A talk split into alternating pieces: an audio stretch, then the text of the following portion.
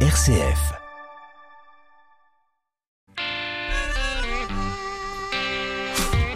Bonsoir et bienvenue à toutes et à tous dans le 18-19 régional. 25 000 nouveaux cas chaque, chaque année. La maladie de Parkinson touche aujourd'hui 200 000 personnes en France. Une maladie neurodégénérative et il n'existe pas de traitement pour la guérir. Eh bien, à l'occasion de la 26e journée mondiale de cette maladie, hier, on se penche sur les avancées de la recherche, mais aussi sur une exposition photographie et Parkinson qui s'est ouverte hier à l'hôtel de Religion. Et nos deux invités sont avec nous tout à l'heure dans 10 minutes pour en parler. Et puis vous propose un grand bol d'air chaque soir dans le feuilleton de la semaine. On se balade au cœur de la nature, au centre Terre Vivante en Isère. Des bruits des oiseaux, le vent dans les arbres nous accompagneront à 18h50 dans le deuxième épisode du feuilleton. Et puis votre rendez-vous d'actualité c'est à 18h30 en compagnie de Charlotte Mongibaud. Bonsoir Charlotte. Bonsoir Corentin, bonsoir à toutes et à tous. Quels sont les titres de l'actualité ce soir? Les pharmaciens qui craignent un rebond épidémique après le passage des Français au bureau de vote. Problème la baisse des prix des tests antigéniques qui risque de compliquer la réorganisation dans les officines. On vous expliquera pourquoi. Et puis toujours après ce premier tour de la présidentielle, des lendemains difficiles chez les Républicains, reportage dans les rangs au Savoyard, ancien fief du parti. Et puis on parlera de la messe chrismale qui a lieu aujourd'hui dans de nombreux diocèses de la région, dont celui de Beléars, vous l'entendrez. Le temps, demain des éclaircies et un nouvel épisode de Poussière désertique qui est attendu, Corentin. Merci Charlotte. Et tout à l'heure, on vous retrouve à 18h30. On vous emmène dans un atelier d'artisans créateurs du côté de Dans le reportage du jour. Des créateurs de vêtements, des créateurs de pièces uniques. Rendez-vous dans 5 petites minutes. Mais tout d'abord, c'est le clin d'œil positif. 18-19, une émission présentée par Corentin Dubois et direction la métropole de Lyon aujourd'hui dans le clin d'œil positif et on va se rendre à Villeurbanne à côté de Lyon en compagnie de Jean-Baptiste Cocagne. Bonsoir Jean-Baptiste. Bonsoir Corentin, bonsoir à tous. Et la ville de Villeurbanne qui est cette année 2022 capitale française de la culture. Et oui, on connaissait ce label de la capitale européenne de la culture au niveau euh, continental et bien désormais il est aussi décliné à l'échelon français. C'est donc une première pour la pour le pays et une première pour cette ville de la banlieue lyonnaise. Ce qui a séduit le jury, c'est la place de la jeunesse dans ce projet Villeurbanais. Alors il faut savoir Corentin que sur les 150 000 habitants de Villeurbanne, eh bien près de la moitié ont moins de 30 ans. Une bonne partie de la programmation de cette année culturelle 2022 est donc dédiée à la jeunesse et un grand temps fort a eu lieu la semaine dernière, c'est ce dont je voulais vous parler, le Parlement des collèges et lycées de Villeurbanne. Alors il rien à voir avec euh, les conseils municipaux des enfants euh, comme on peut les connaître euh, dans certaines villes. Là ici, pas de débat politique, il s'agissait surtout d'ateliers pour apprendre à prendre la parole, à s'exprimer, à participer à un débat. 80 jeunes de 4e et de seconde se sont retrouvés pendant deux jours dans un immense hangar de 3000 mètres carrés, celui de la compagnie artistique locale Complexe Cafarnaum, qui avait pour l'occasion aménagé les lieux en différents espaces. L'un de ses directeurs artistiques, Stéphane Bonnard, nous explique comment ils ont accompagné ces jeunes pour susciter donc la prise de parole en public. Donc l'accompagnement, c'est pas facile à 14 ans ou même à 16 ans de s'exprimer, de prendre la parole. Il y a énormément de, de préjugés sur ce que je peux être, sur ce que je peux penser, sur euh, il y a l'image de soi qui est compliquée. C'est pas évident de prendre la parole face aux autres. C'est pas évident de prendre la parole dans un contexte où ils sont euh, quand même abreuvés euh, de réseaux sociaux qui leur envoient tout un tas de messages dans tous les sens et du coup d'avoir une parole personnelle là-dedans, c'est pas forcément évident. Il y a voilà, il y a beaucoup beaucoup de gens qui les influencent dans tous les sens. Donc nous, notre travail, c'est vraiment d'arriver à les libérer par rapport à ça, qu'ils prennent confiance et qu'ils disent mais si en fait j'ai quelque chose à dire ou alors j'ai une capacité à, à prendre la parole. Alors voilà pour le concept et la forme de ce Parlement des jeunes de Villeurbanne. Mais au fait, de quoi ont parlé ces collégiens et lycéens? De religion, répond Stéphane Bonnard, mais aussi de... L'argent est omniprésent. Mais euh, ce qui est intéressant, c'est que une fois qu'on a dit ça, c'est d'aller creuser un peu derrière euh, qu'est-ce qu'il y a derrière cette notion de richesse. Il y a eu une grande grande question qui a tourné sur est-ce que l'argent fait le bonheur. Et je me rappelle d'un élève qui disait oui, mais bon, il faut travailler. Il y a des travails qui sont, par exemple, enseignants ça gagne beaucoup d'argent, mais c'est quand même un peu ennuyeux. Et j'aimais assez cette notion que enseignant, ça gagnait beaucoup d'argent. Ce qui voit bien que derrière la question de l'argent, en fait, l'autre question, c'est la question de la précarité et de la pauvreté qui est là. Et est-ce que ce qui a été euh, produit dans ces ateliers va devenir autre chose, Jean-Baptiste? Eh bien oui, Corentin, chaque groupe d'élèves a désigné un porte-parole qui va incarner ces discussions des jeunes, des porte-paroles qui viendront ensuite clamer leur texte sur un podium itinérant à travers la ville, dans les rues, une scène sur roulette, sonorisée pour euh, recréer un petit peu l'esprit de l'agora antique, c'est en tout cas l'idée, de l'écriture intimiste jusqu'à la prise de parole en public. Voilà une démarche qui a du sens pour le co-directeur de Complexe Cafarnaum, Stéphane Bonnard. Je pense que déjà on leur fait vivre quelque chose, une aventure qui est assez euh, singulière dans leur parcours, dans leur imaginaire, parce que voilà, des équipes artistiques on n'en croise pas tous les jours. Je pense que c'est une ouverture pour eux. Et puis c'est vraiment un moment qu'ils puissent se trouver. C'est-à-dire qu'il y en a qui se sont trouvés dans l'écriture, il y en a qui se sont trouvés dans l'art oratoire du débat, il y en a qui se sont trouvés dans porter un texte. Donc c'est des petites clés comme ça de dire en fait je peux faire ça, en fait j'en suis capable. Et puis on sait bien, euh, c'est ce qu'on leur dit, c'est ce qu'on leur redit, c'est que la langue, la parole reste un outil euh, déterminant. Et celui qui maîtrise le langage, et on le voit un peu plus en ce moment avec les élections, celui qui maîtrise les langages maîtrise à un moment euh, le pouvoir. Donc on leur apprend ça, on leur dit attention, si, si tu maîtrises pas le langage, en fait tu vas tomber sur quelqu'un en face de toi qui lui va le maîtriser et qui va t'en mettre plein la figure et tu vas pas lui répondre. Donc ça c'était le point de départ. Et rendez-vous donc dans un mois tout pile, les 12 et 25 mai, si vous êtes du côté de Villeurbanne, pour ces restitutions publiques du Parlement des collèges et lycées dans le cadre de Villeurbanne, capitale française de la culture 2022. Merci beaucoup, Jean-Baptiste Cocagne. Direction Saint-Étienne à présent, où Clément Bonsignor est allé à la rencontre de Julie Bonnard, une créatrice de mode qui imagine, conçoit et vend ses produits dans une boutique d'artisans créateurs du centre-ville. La provenance des tissus françaises au maximum, le coût humain et le temps apporté à la production rendent le produit fini unique et disponible en très peu d'exemplaires. Rentrons donc dans ce petit atelier bien loin de la frénésie des magasins de la fast fashion. Je me trouve euh, aujourd'hui au centre-ville de Saint-Étienne. Dans ce centre-ville, un magasin, La Femme à Barbe. Et dans euh, ce magasin d'artisans, eh bien, il y a, euh, et je suis en compagnie de Julie Bonnard. Bonjour. Bonjour. Est-ce que rapidement, vous pouvez nous, nous présenter ce magasin d'artisans qu'est La Femme à Barbe? Oui, bien sûr. Alors, cette boutique, c'est une boutique que nous avons ouverte avec ma collègue il y a deux ans et demi maintenant, qui regroupe des artisans et des artisanes de la région, Rhône-Alpes. Au plus loin, les personnes viennent de Beauzac en Haute-Loire, Villeurbanne aussi, euh, donc à côté de Lyon. Mais sinon, c'est que des savoir-faire locaux, régionaux qu'on présente euh, à nos clients et nos clientes tout au long de l'année. Et on a un, turnover au niveau des, produits pour présenter et faire découvrir le maximum de, de marques locales tout au long de l'année. Et dans toutes ces créations, il y a les vôtres. On va parler évidemment plus précisément de ce que vous faites, mais déjà votre parcours pour arriver à, à créer sa marque. J'ai fait plusieurs études différentes en fait avant de, monter ma marque. Euh, j'ai commencé avec un bac art appliqué. J'ai ensuite euh, poursuivi avec un CAP en bijouterie, donc du côté de Lyon.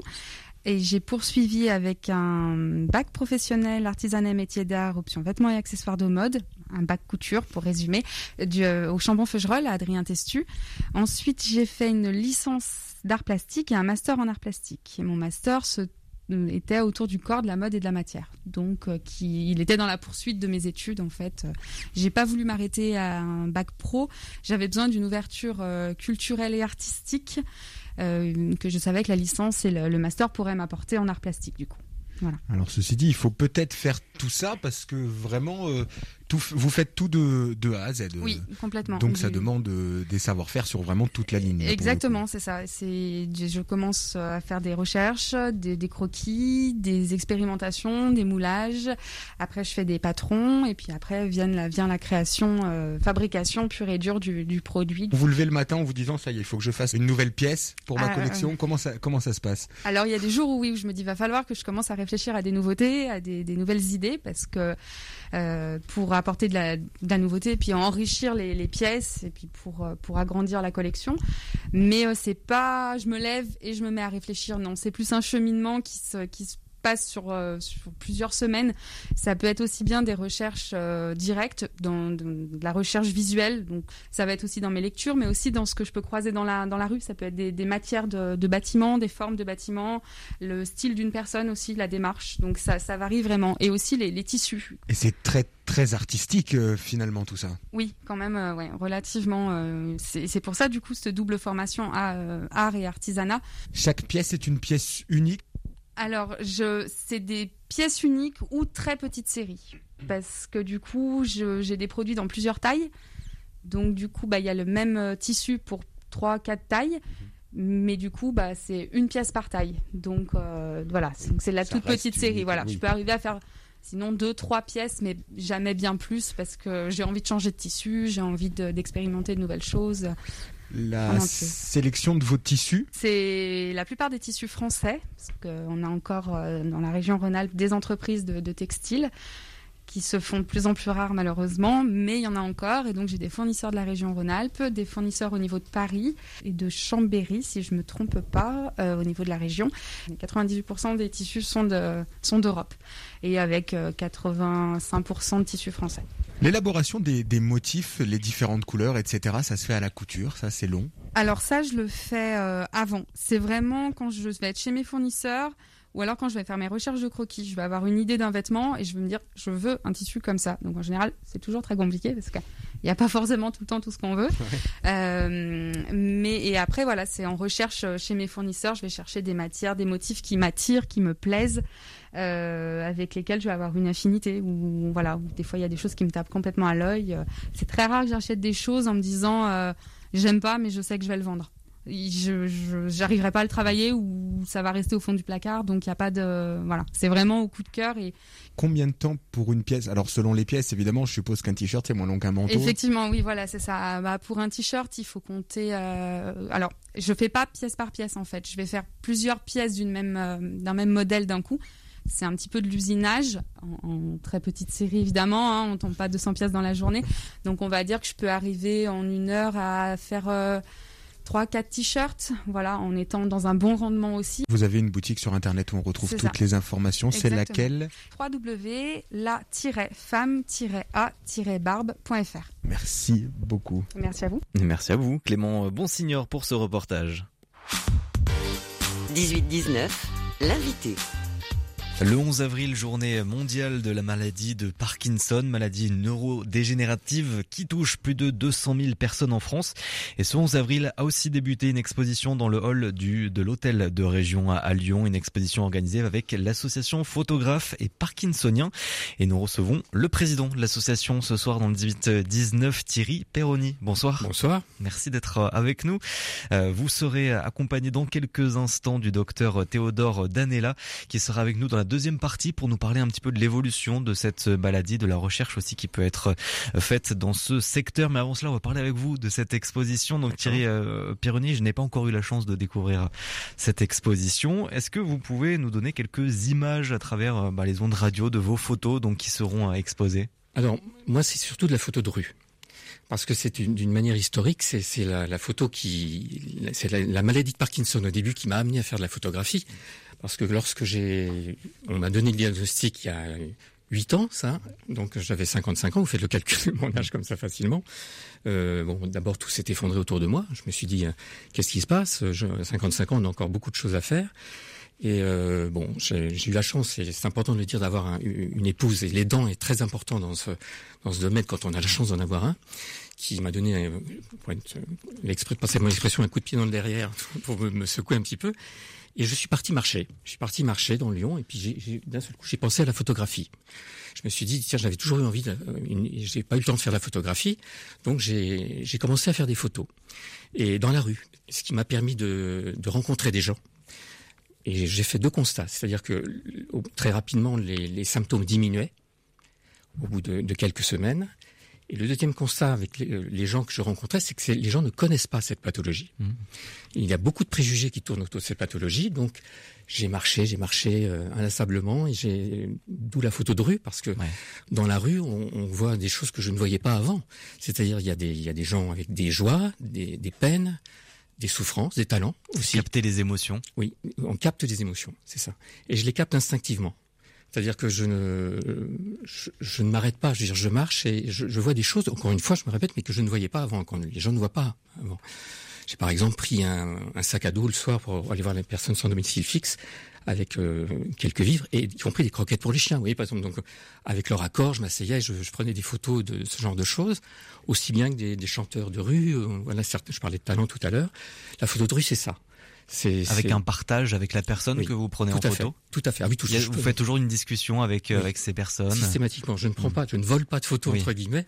Je la prends parfois avant pour que les gens soient naturels, mais je vais les voir après. Et c'est l'occasion justement de dire. euh, des fois, les gens me voient trembler avec l'appareil. Ils me disent Qu'est-ce que vous faites de la photo? Ben oui, j'ai maladie de Parkinson et je m'engouffre dans la brèche pour pour expliquer. euh, et donc ça étonne les gens effectivement. Et c'est là que je, je brise certains préjugés.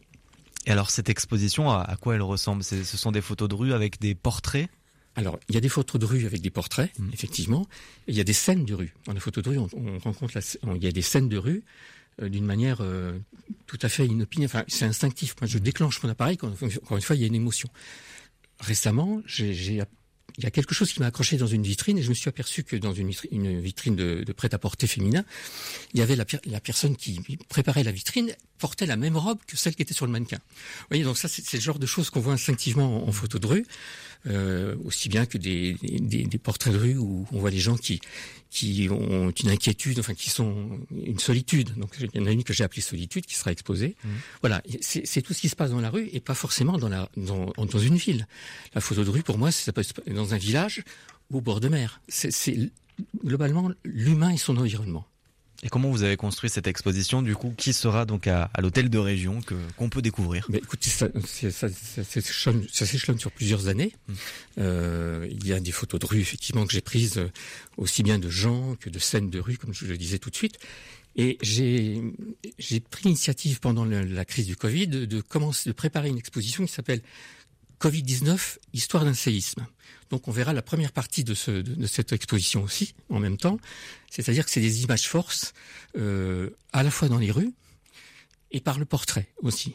Par le portrait sur le, par exemple une photo le- pour qui symbolise le, le- confinement, c'est euh, Place Poncet, les, les bancs vides, je veux dire avec une perspective euh, originale, par exemple, voilà, ou, ou une, une foule avec les masques pour la, la partie où où j'ai me suis arrêté, je me suis arrêté un jour, euh, le jour du premier décon- déconfinement, sur une, une- une jeune femme qui faisait du yoga sur sur le bord de, de Saône et qui euh, j'avais un contre-jour que j'ai trouvé magnifique instinctivement et qui s'appelle Renaissance.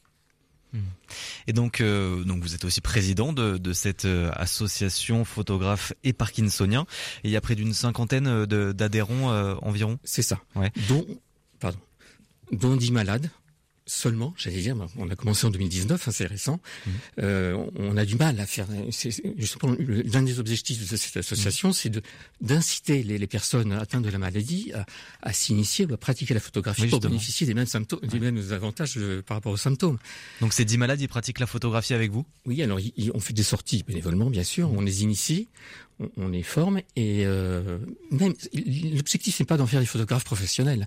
C'est de dire je sors de chez moi, je fais une activité autre qui va m'apporter quelque chose. On ne parle pas non plus. Alors il n'y a pas d'ini. On, on parle de la maladie. Ça va Comment tu vas euh, Où en est, où est ton traitement Mais euh, on, on ne fait pas une table ronde, on fait pas une table ronde, on fait pas, c'est pas l'expression des émotions. On part avec notre appareil, même un simple iPhone, et on va faire de la photo euh, dans, dans la rue, euh, voilà. Et ensuite, on, on se retrouve pour regarder, pour on leur donne quelques quelques euh, notions, quoi, techniques de base. Est-ce qu'il y a plusieurs pe- personnes qui ont participé du coup à cette exposition aussi? Alors, prochainement, pas celle-ci, mais on a, euh, c'est une grande satisfaction. Il y a un des, des- des participants qui, qui s'est remis à la photographie après plusieurs années et qui, qui nous a sorti des, des clichés très, très intéressants. Donc, ils seront sur une prochaine exposition parce que cette exposition, au départ de l'hôtel de région, va devenir itinérante. Elle associe des, les photos à des panneaux d'information sur les préjugés. Par exemple, on met euh, la, la maladie de Parkinson est une maladie de personnes âgées et on met un grand faux en Mhm. dessous. Met la moyenne d'âge du diagnostic est 58 ans. 10% des, des, des diagnostics ont, ont moins de, de 45 ans. Nous avons un adhérent là qui a 35 ans actuellement. Et ça, voilà un exemple de préjugé. Donc, dans l'exposition, il y a une alternance de photos et de, de panneaux d'information. Hmm. Et qu'est-ce que ça représente cette exposition euh, pour vous après donc euh, ces ces huit ans euh, de, de passer avec cette maladie pour vous C'est trois ans pour l'association aussi? Oui, alors, bon, à l'origine, ça, a été un- une manière de sortir de, de, de, de la phase. Une fois que la phase d'acceptation de la maladie est, est passée, je me suis dit, comme je dis tout à l'heure, qu'est-ce que je vais faire? Et donc la photo a été vraiment une, une découverte, une découverte est devenue une passion. Et euh, là, le fait de bon, j'ai fait quelques expositions. J'étais très étonné au départ parce que dit la première fois que c'est, c'est l'Inserm qui m'a dit mais on voudrait exposer vos photographies, c'était à la médiathèque du Bachu. Mmh. Je me suis dit, mais je, suis pas un artiste, je, je, fais une photo comme ça instinctivement. Et puis, bon, je vais finir par le croire, les photos semblent plaire. Donc, euh, une autre exposition, puis donc, effectivement, une conseillère régionale, Karine Lucas, m'a effectivement m'a invité, à exposer la région. Donc, c'est une satisfaction personnelle, je ne dirais pas le contraire, mais c'est surtout une satisfaction de, de, que, par rapport au combat que je mène avec, avec d'autres dans l'association pour mettre en lumière cette maladie. pour passer le message. Pour passer le message. Et une maladie qui euh, évolue dans la recherche puisqu'on essaye de trouver des, des solutions. Et il y en a des traitements, euh, il y en a. Et notamment cette euh, ben, avec la photographie qui peut être peut-être aussi une solution. On va en parler avec vous, Thierry Perroni. On va en parler aussi avec le docteur Théodore Danella, qui est neurologue du centre d'experts Parkinson à Lyon, qui arrive dans une dizaine de minutes. On se retrouve après le journal régional. Très bien. Il est 18h30, l'heure du journal régional. Le journal vous est présenté ce soir par Charlotte Mongibaud. Bonsoir Charlotte. Bonsoir Corentin, bonsoir à toutes et à tous. Les pharmaciens craignent un rebond épidémique après le passage des Français au bureau de vote. Problème, la baisse du prix des tests antigéniques qui risque de compliquer la réorganisation dans les officines. On vous expliquera pourquoi. Et puis toujours après ce premier tour de la présidentielle, des lendemains difficiles chez les Républicains, reportage dans les rangs au Savoyard, ancien fief du parti. Et puis on parlera de la messe chrismale. Elle a lieu aujourd'hui dans certains diocèses de la région Kamabel comme à Beléars. Vous l'entendrez. Puis le temps, euh, demain, des éclaircies et un nouvel épisode de Poussière désertique.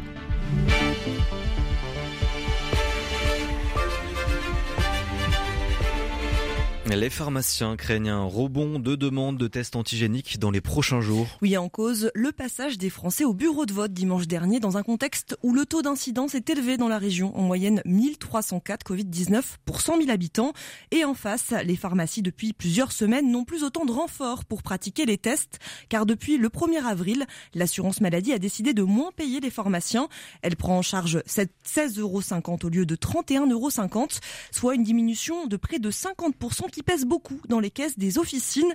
Une décision, une décision qui ne passe pas pour les pharmaciens. Cette baisse est injuste. Daniel Rigaud, membre des syndicats des pharmaciens en Savoie plutôt mal au sens que hum, on a l'impression entre guillemets d'être puni d'avoir trop fait de, tests antigéniques un sentiment euh, d'autant plus mitigé qu'en Savoie les, les, pharmaciens sont pas sont particulièrement bien tenus. Il n'y a pas les queues monumentales comme on a pu voir dans les grandes villes. On a quand même tenu euh, et participé à, l'économie. Certes, la facture est lourde, hein, elle est de 1,5 milliard pour les tests. Il y a un gros sentiment d'injustice et un sentiment partagé. La baisse n'est pas la même pour tout le monde. C'est-à-dire, nous, on a eu la plus grosse baisse, les infirmiers un peu moins, les kinés un peu moins et les médecins quasiment pas du tout. Et en réaction, certaines officines s'accordent le droit de refuser de tester certains patients, une décision que, comprend Daniel Rigaud. C'est pas notre cœur de métier. Par contre, notre contact avec nos, patients, eh ben, on est moins déconcentré parce que ben, on a une équipe plus nombreuse, on peut mieux s'occuper de nos patients. Faut pas oublier qu'il n'y a pas que le Covid dans la vie, il y a, il du retard dans la plupart de la prise en charge des, pathologies chroniques comme le diabète. Et les retours que j'ai, c'est que mes confrères me disent mais on retrouve euh, un petit peu notre vie d'avant. Et c'est qu'une mission euh, optionnelle. Hein. Les laboratoires ne sont, ne sont plus débordés comme ils ont pu l'être. On ne se rend pas compte, mais le monde de la santé est extrêmement ébranlé. On a besoin de préserver le monde de la santé en général. Une grève partielle des pharmaciens qui est suivie dans certaines officines de la région, dans la Loire, la Drôme, l'Ardèche ou encore dans le Puy-de-Dôme. Deux jours après le premier tour de l'élection présidentielle, comment se relèvent les partis déchus? Chez les Républicains, les lendemains sont difficiles après le faible score de Valérie Pécresse. Alors dans les rangs des militants et des élus locaux, on se demande comment on est arrivé là et surtout quel avenir pour la droite traditionnelle? Élément de réponse en Haute-Savoie, un des bastions perdus des Républicains, Anne-Charlotte de Bec de Lièvre qu'il semble loin le temps où la carte était toute bleue, aux couleurs du RPR, de l'UMP, de LR. Au surlendemain de la claque électorale, la droite classique n'est déjà plus chez elle en Haute-Savoie. La recomposition politique a sonné Bruno Berthier est politologue à l'université Savoie-Mont-Blanc. Cette recomposition euh, politique euh, va, engendrer euh, bien une recomposition inévitable de l'Assemblée nationale. Et hum, donc le paysage politique, notamment au Savoyard, sera peut-être chamboulé. Et face au désaveu des électeurs, la tentation de rejoindre le camp de la majorité présidentielle est forte. Certains élus LR n'en font plus mystère. Ils rejoindront Édouard Philippe, le successeur annoncé de Macron en 2027. D'autres veulent redresser la droite républicaine et c'est le cas du sénateur centriste de Haute-Savoie, Loïc Hervé, qui souhaite y prendre toute sa part. Ça pose une vraie question sur le centre droit et tout est à reconstruire puisque dans notre pays, euh, le président de la République ne pourra pas être candidat à un troisième mandat et donc nous aurons besoin d'avoir euh, cette famille euh, modérée qui se structure autour d'un certain nombre de personnes. Et je pense que c'est le tour maintenant de la génération des personnes qui ont 40, 50 ans, qui sont engagés dans cette famille politique-là, de prendre leurs responsabilités. On ne peut pas attendre éternellement euh, de François Bayrou, de Jean-Luc Borloo, de porter le, flambeau. C'est à nous de le prendre et je prendrai des initiatives à ce titre-là. Le sénateur Loïc Hervé, tout comme l'ancien député LR Martial Sadier, ont appelé à voter Emmanuel Macron le 24 avril afin de faire barrage à Marine Le Pen. Et le bureau politique LR a voté hier pour une absence de consigne de vote pour ce second tour, tandis que l'ancien président Nicolas Sarkozy appelle cet après-midi à soutenir le président président sortant Emmanuel Macron. Deux ans après l'attentat de Romans-sur-Isère dans la Drôme, un réfugié soudanais avait attaqué au couteau plusieurs passants, faisant deux morts et blessant cinq autres personnes. Il est l'heure désormais de la reconstitution de l'attaque par les juges antiterroristes et en présence de l'accusé. Le centre-ville de Romans-sur-Isère est bouclé depuis ce matin et jusqu'à 22 heures. Plus de 80 policiers et CRS sont sur place. Sur le marché de l'immobilier, à présent, les prix des maisons ne cessent de s'envoler, plus 30% depuis le début de la crise sanitaire. Une hausse inédite par son ampleur qui s'explique à la fois par la raréfaction des offres et par l'augmentation des prix des matières premières lorsqu'il s'agit du neuf. Au bout du compte, c'est toujours le client qui paye. Mais jusqu'à quand? Est-ce que cette dynamique ne risque pas de porter atteinte au marché des maisons? Thierry Grimaldi est le président du syndicat du bâtiment, la CAPEB de Haute-Loire. Sur le long terme, ce qu'on craint, c'est que nous pensons qu'il y a une grosse partie spéculative. Et de spéculation, on crée un peu la pénurie, on augmente les prix, l'offre et la demande. Bon, ça, tout le monde peut le, comprendre. C'est qu'il y arrivera un moment, on va être sur une ligne de crête où nous, euh, à force d'augmenter, les clients n'achèteront plus. Et le deuxième risque, c'est si les entreprises artisanales et artisans n'ont pas augmenté, ben à la fin de l'année, il va manquer du tissu dans les bilans. Il y a vraiment une inquiétude parce que l'activité est forte. L'activité est très forte actuellement. Les gens ont la tête dans le guidon. Il y a du chantier, il y a de la commande. On a pris retard dû au Covid. Donc les gens ont la tête dans le guidon. On fait du copeau, comme je dis toujours. Mais le problème, c'est que si on travaille pour rien, il va y avoir peut-être un réveil difficile en fin d'année. Thierry Grimaldi, président de la CAPEB de Haute-Loire. Les professionnels du BTP, mais aussi de la santé, de l'hôtellerie-restauration, se donnent rendez-vous à Saint-Etienne pour le forum supporter de l'emploi qui a lieu jusqu'à demain soir au stade Geoffroy Guichard. Ce sont 400 offres d'emploi dans les secteurs où il manque euh, cruellement de main-d'œuvre qualifiée ou non. Un forum qui a été organisé par l'AS Saint-Etienne. Et pour trouver chaussures à son pied, justement, d'un côté comme de l'autre, certains chefs d'entreprise ont décidé de former eux-mêmes leurs futurs collaborateurs en ouvrant leur propre école. Exemple dans l'Allier à. La société Briou d'Internet est spécialisée dans le web marketing et elle a beaucoup de mal à trouver des profils nécessaires à son développement. Problème donc résolu avec son école de formation. Un reportage de Stéphane Longin. Moi, je vendais des fruits et légumes et j'ai décidé de me reconvertir. J'ai toujours été intéressé euh, dans le web et dans les nouvelles technologies en général. J'ai donc saisi ma chance. Pour Michael, l'opportunité, c'est la Brioude Academy, une formation en web marketing imaginée et dispensée par la société située à Coad. Jérôme est un ancien ébéniste et lui aussi futur spécialiste du web. C'est une école pas tout à fait comme les autres parce que ici, euh, ce sont les salariés de l'entreprise qui nous forment, qui ont préparé les, les supports de cours, nous apprennent aussi comment fonctionne l'entreprise, comment les différents pôles et les différents métiers interagissent entre eux. Donc ça donne une grande richesse à la formation. Et visiblement, cela fonctionne bien auprès des stagiaires. Karine a intégré la formation en début d'année. Bah moi, je trouve que c'est une façon d'apprendre euh, intéressante euh, à tout niveau parce que ça permet déjà de se sentir intégré. Et ensuite, euh, parce que je pense que c'est beaucoup plus efficace. Une efficacité au service de l'emploi. Les quatre stagiaires devraient rester dans l'entreprise. De quoi satisfaire Céline Villeneuve. Elle est chef de projet digital chez Brioude Internet. Depuis euh, quelques années, on avait du mal à recruter sur Brioude. On recrutait à l'agence de Lyon, à l'agence de Paris, mais lorsqu'on mettait des annonces, euh, on disait que des postes étaient disponibles sur les trois agences, mais c'est vrai qu'à Brioude, on avait de plus en plus de mal. Et c'est justement pour contrer ces difficultés que la Brioude Academy a été créée en lien avec Pôle Emploi. Et l'opération lancée par le dirigeant Jean-Michel Sauquet devrait se poursuivre dans les mois qui viennent. L'ensemble des prêtres du diocèse de Beléars était à Bourg-en-Bresse aujourd'hui. Oui, réunis autour de l'évêque pour la réunion du presbytérium avant la messe chrismale de ce soir. C'était le premier temps pour eux de la Semaine Sainte. Et au moment de la pause de midi, euh, ce midi, Xavier Jacquet a tendu son micro pour demander l'importance de cette journée pour ces prêtres, une journée annuelle. Le père Pierre Le Bourgeois, curé du groupement paroissial Attigny à Montrevel en Bresse et Saint-Trivier de Courte, a accepté de lui répondre. Le début toujours par une rencontre fraternelle, ce qui est toujours un moment important pour nous de nous retrouver, parce que le presbytérium a une dimension euh, effective et affective, comme on l'a rappelé, il y a la grâce de notre ordination, et puis après, temps de prière et puis d'enseignement sur la belle figure de Saint François de Sales, avec un petit parallèle avec la figure de Saint Jean-Marie Vianney, ce qui nous a donné de renouveler un petit peu la grâce euh, de notre ministère dans la réflexion et dans la mise en œuvre euh, dans notre vie pastorale. C'est toujours un moment très important parce que pour moi, c'est vraiment un cheminement vers la messe chrismale pour moi, cette journée témoigne de l'unité du presbytérium autour de l'évêque et culmine dans la célébration de la messe chrismale. À la fois personnel, personnellement, j'allais dire, et communautairement, c'est-à-dire avec euh, les frères prêtres qui sont là. C'est un moment, oui, oui, vraiment très, très important pour nous parce que euh, on va témoigner et on va se soutenir, se porter, vivre un moment de fraternité avant de repartir euh, dans ce tridium pascal qui est une réalité absolument extraordinaire. Pour moi, c'est vraiment le sommet de l'année liturgique et il n'y a rien de plus beau que ces offices de la Semaine Sainte. Et la messe chrismale qui a lieu en fin de journée dans de nombreux diocèses de la région. Il faudra attendre demain pour le diocèse de Lyon. Du vent aujourd'hui dans notre région. Charlotte, demain ça va se calmer un petit peu? Oui, demain ça se calme. Euh, la journée sera faite de larges éclaircies dans toute la journée, dans toute la région. Les températures continuent, elles, à croître avec demain matin 10 degrés à Chambéry, 11 à Clermont-Ferrand, 11 degrés à Saint-Etienne, 12 à Prive, à Lyon et à Bourg-en-Bresse.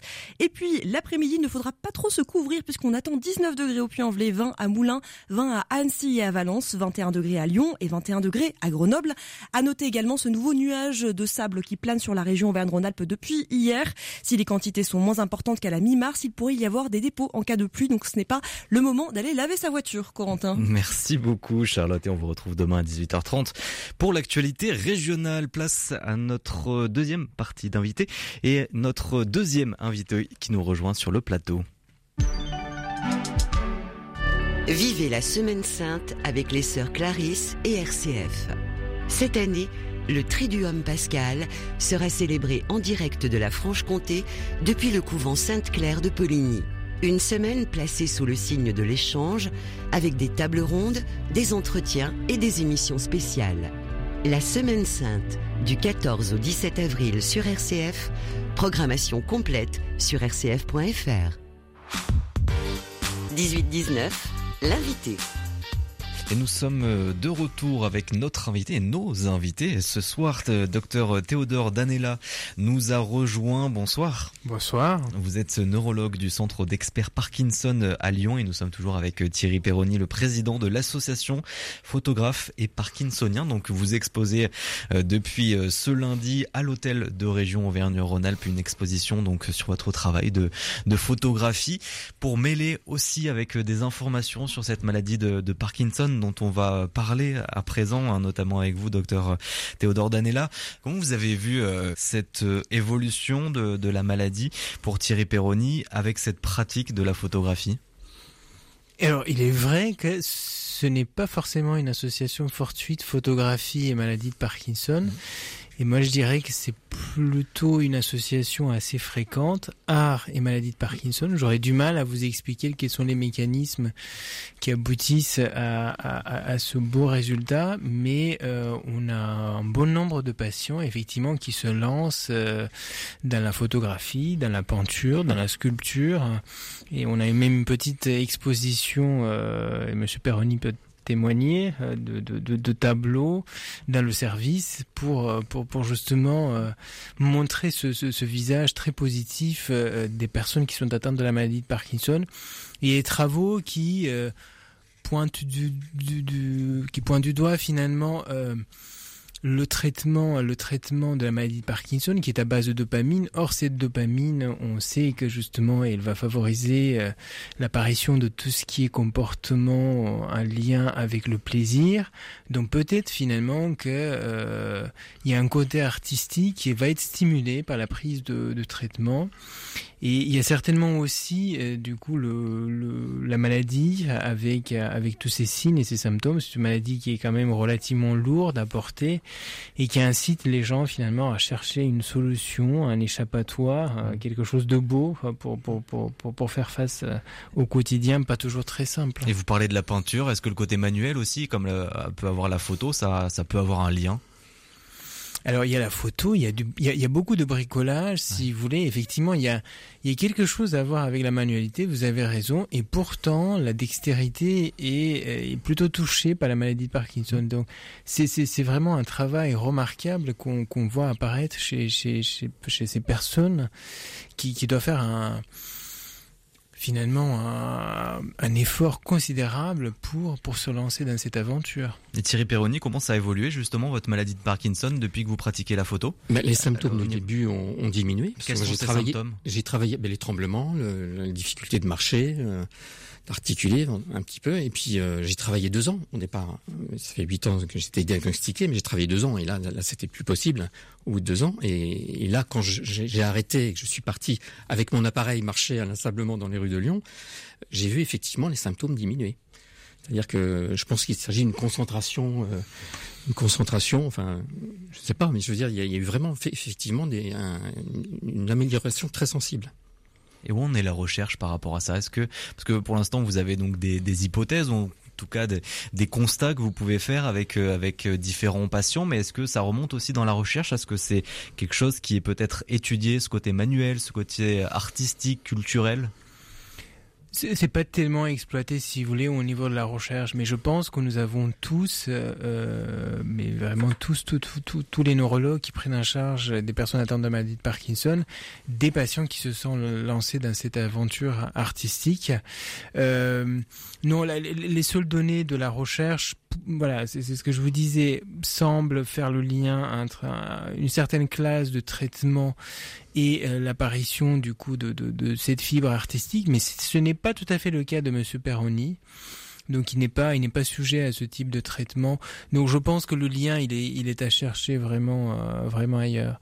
Mais pour revenir sur ce qu'il disait, effectivement. Euh, c'est vrai qu'il y a une, une, phase un peu difficile au tout début, l'acceptation de la maladie, de, d'escalade des symptômes, de la gêne au quotidien. Et une fois qu'il a trouvé euh, ce terrain artistique, d'abord ça a été un tout petit peu la peinture quand même, et puis par la suite c'était vraiment la photographie. La maladie c'est plutôt stabilisé. Là on est sur une phase de plateau depuis plusieurs années, euh, et donc il y, a, il y, a, très clairement un côté positif, mais euh, par quel biais, par quel mécanisme cérébraux cela passe, je, je l'ignore au jour d'aujourd'hui. Où en sont les traitements aujourd'hui? Comment ils évoluent depuis quelques années? Alors au niveau des traitements, il faut dire que ça reste une maladie euh, pour laquelle nous n'avons pas de guérison, nous n'avons aucun traitement qui freine au jour d'aujourd'hui l'évolution de cette maladie. On, on, cible les symptômes, les signes de la maladie de Parkinson et on passe bien évidemment par la dopamine, mais on le fait depuis les années 60, à vrai dire. Il n'y a pas vraiment de grosse amélioration ces dernières années, si ce n'est finalement... Euh, la, la, chirurgie pour les formes très évoluées de maladie de Parkinson. On parle dans les années à venir d'une pompe sous-cutanée de dopamine, c'est un peu l'équivalent de la pompe d'insuline chez le patient diabétique. Donc ça reste sur des traitements qui sont très efficaces, mais qui ont, qui ont des contraintes, qui ont des effets indésirables, des prises extrêmement rapprochées. On cherche toujours un peu le Graal dans la, dans la maladie de Parkinson. Il y a quelques pistes qui semblent se dégager assez, euh, assez récemment. Il semble que l'activité physique euh, très intensive et très régulière permet de, de, ralentir, voire inverser certaines anomalies qu'on trouve euh, euh, dans le cortex frontal des personnes atteintes de la maladie de Parkinson. Il faut que cela soit confirmé sur des, sur des populations euh, un peu plus importantes. Tout type de sport? Tout type, tout type de sport, oui. La règle, la règle finalement qui sort des données de la recherche, c'est 30 à 40 minutes d'activité physique intense et répéter Chaque jour? Non, 3-4 fois par semaine. Quatre fois par semaine. Voilà, ça peut être n'importe quelle activité physique finalement. Il faut, il faut trouver son plaisir là-dedans. Il faut s'investir, idéalement probablement un groupe, parce qu'il y, a- il y a un effet porteur de groupe. Mais les données sont vraiment euh, très encourageantes. Et il est vrai, et c'est un constat qui est relativement ancien, les gens qui sont très sportifs de base, euh, mais- même si même si un jour ils attrapent la maladie de Parkinson, ils semblent avoir une évolution beaucoup mais beaucoup plus lente que des personnes qui sont très solitaires et pas du tout sportives. Donc j'encourage tous tout, tout, tout- tous les patients et euh, dès le début de la maladie de se lancer dans une activité physique, peu importe laquelle, mais il faut que ce soit intensif et régulier. C'est toujours lié aussi à cette dopamine, puisque c'est vrai qu'on fait du sport, euh, on peut relâcher de la dopamine. Il est encore trop tôt pour répondre à votre interrogation, mais les premiers travaux de recherche, qui sont d'ailleurs des travaux de Lyonnais, mm, diraient plutôt non. C'est plutôt une modification, c'est une, une sorte d'inversion en fait des mécanismes cérébraux. Il faut dire que la maladie de Parkinson, c'est un modèle, euh, un modèle euh, un peu particulier d'un vieillissement. Et ce qu'on a pu constater, c'est que justement, après cinq semaines de rééducation intensive, les modifications reviennent en arrière et de façon extrêmement importante.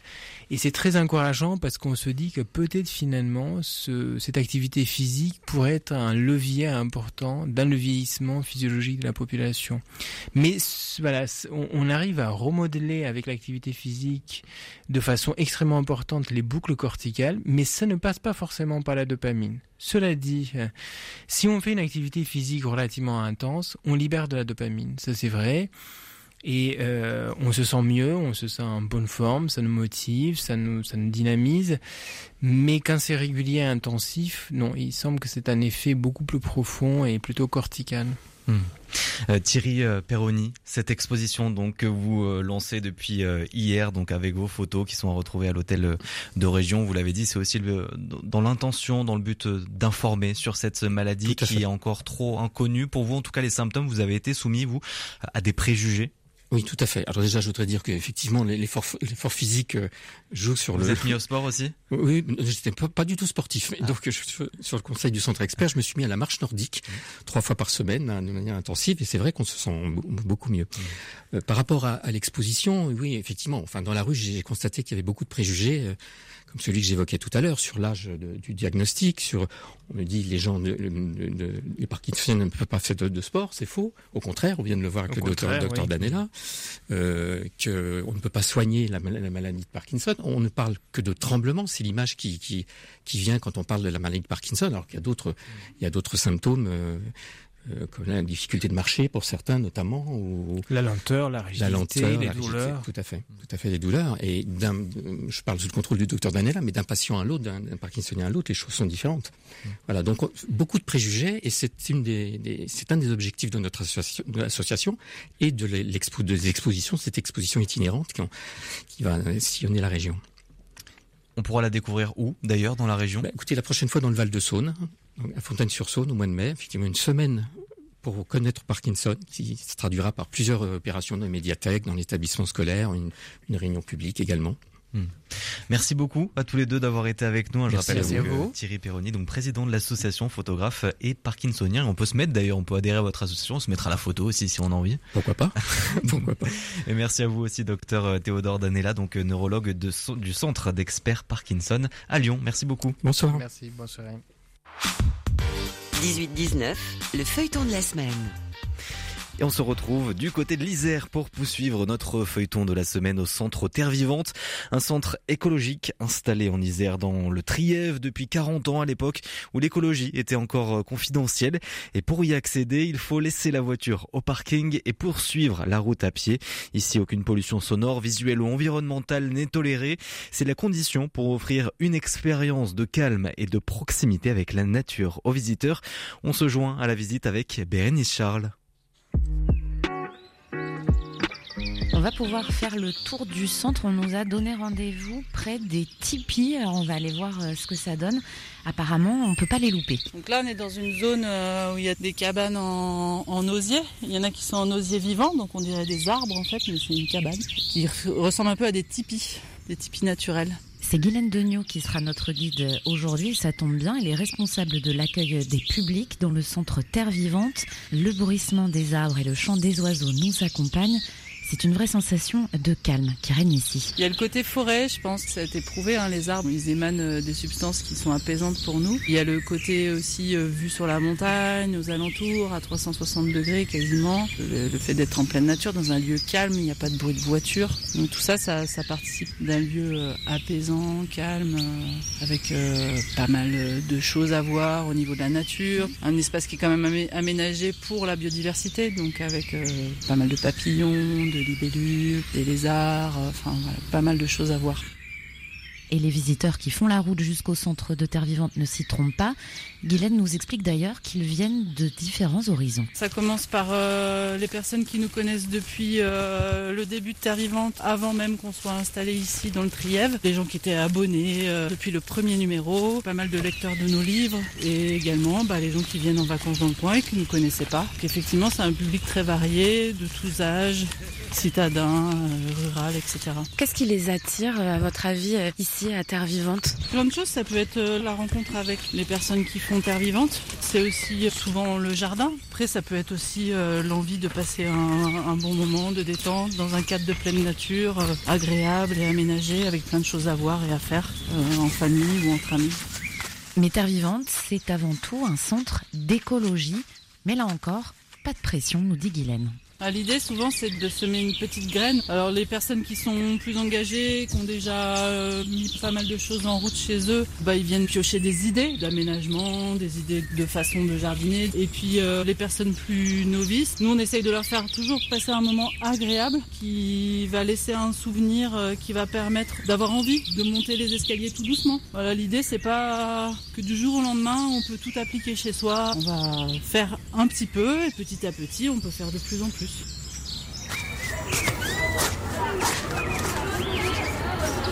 Donc là, pendant qu'on discutait euh, toutes les deux, on a traversé un petit peu euh, le centre. Le centre qui est très grand hein, et il y a plein plein de choses à faire. Et notamment pour les, les plus jeunes, comment on fait pour intéresser les petits à ces questions-là? Est-ce qu'ils sont sensibles? Oui, ils sont assez sensibles euh, parce que bah, c'est leur avenir qui est en jeu. Après, encore une fois, hein, l'idée c'est vraiment d'apprendre les choses de manière ludique. On est toujours dans la pratique, dans le jeu. Ce qui reste dans les apprentissages, c'est tout ce qu'on fait en fait. Puis des fois aussi de ramener quelque chose chez soi, dans un pot, euh, un petit tableau, des petites choses qui vont aussi permettre de faire un lien entre euh, la sortie et, la maison. L'idée c'est de toujours euh, penser aux enfants quand on fait des aménagements. Il y a toujours des petits clins d'œil, ils ont des petites activités aussi, genre un peu course d'orientation, un jeu qui s'appelle la visite dont vous êtes le héros. Ils peuvent vraiment s'amuser et les parents peuvent se reposer.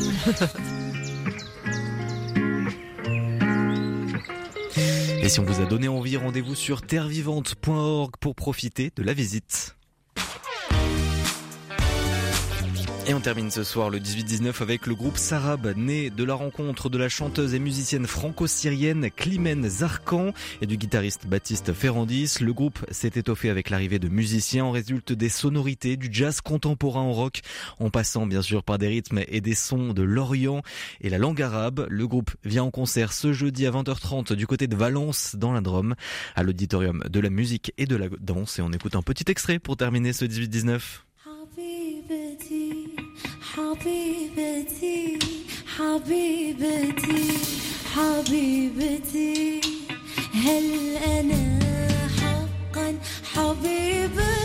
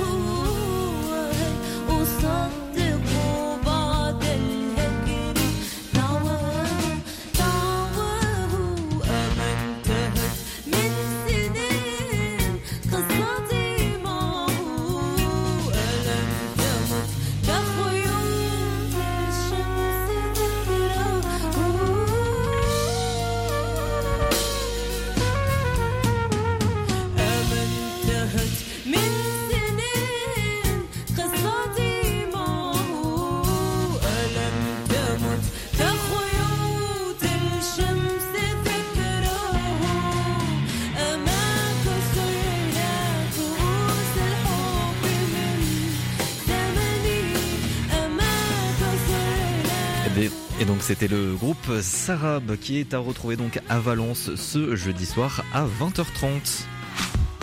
Et c'est la fin du 18-19 régional. Merci à toutes et à tous de nous avoir suivis. Merci à toutes les équipes de RCF d'Auvergne-Rhône-Alpes qui ont participé à cette émission. À Benoît Lotte qui réalise le 18-19 chaque soir. Nous on se retrouve demain à 18h10. Alors très belle soirée. À demain et surtout prenez soin de vous. Du 14 au 17 avril, vivez la Semaine Sainte sur RCF. Chaque jour, dès 8h30, entrez en prière avec les sœurs Clarisse de Poligny.